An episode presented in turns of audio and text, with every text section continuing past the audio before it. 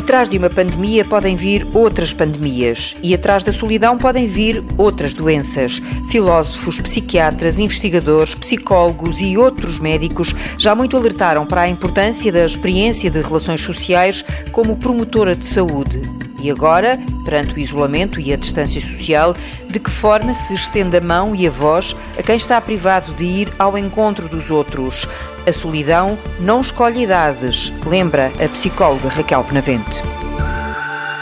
Por exemplo, a falta de relações de amizade durante a infância e adolescência, que eventualmente compromete a capacidade de desenvolver e manter relações de intimidade, ou também a ausência física de pessoas significativas, que será um risco que neste momento uh, vivemos. O sentimento de solidão pode também ser um sintoma de dificuldades emocionais mais acentuadas ou até de, de quadros depressivos. E muitas pessoas tendem a experimentar uh, sentimentos deste tipo quando são deixadas sozinhas ou, por exemplo, exemplo, na sequência de uma separação definitiva ou de longo prazo. Além disso, uh, os sentimentos de solidão, sobretudo no que concerne à solidão crónica, estão associados a uma maior incidência de doenças e um maior risco de morte prematura.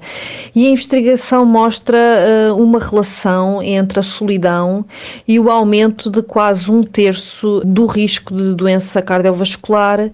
uma redução importante da eficiência do sistema sistema imunitário, está também associada a uma maior probabilidade de hipertensão arterial, um aumento de 30% no risco de morte súbita prematura e uma série de uh, patologias uh, relacionadas, nomeadamente a obesidade, o consumo de substâncias, a diabetes tipo 2, o desenvolvimento de quadros demenciais e uh, também o aumento do risco de suicídio. E nesta fase em que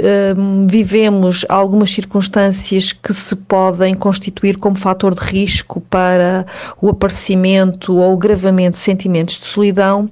todas as iniciativas que possam contribuir para a redução destes sentimentos uh, são recomendadas. E aqui algumas propostas uh, prendem-se com o desenvolvimento de contactos regulares, naturalmente não presenciais,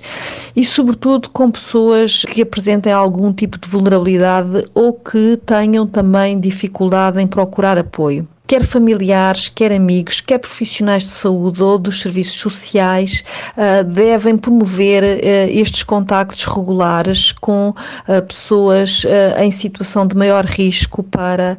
estes sentimentos de solidão e que tendem a apresentar este tipo de resposta emocional noutras circunstâncias que não, eventualmente, as específicas que vivemos. E, portanto, sabemos também que é expectável que, para além da solidão que as pessoas possam sentir nesta nesta fase podem também ocorrer sentimentos de medo uh, associados uh, à possibilidade de se contrair a doença ou, ou quando já há uma infecção diagnosticada e, portanto, incertezas em relação à evolução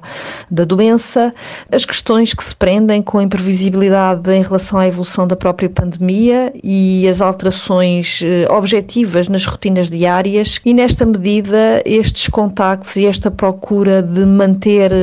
as relações emocionais e afetivas afetivas com as pessoas constituem-se como um mecanismo fundamental da manifestação de preocupação e de afeto que sabemos serem cruciais para a promoção do bem-estar emocional e para a saúde psicológica das pessoas.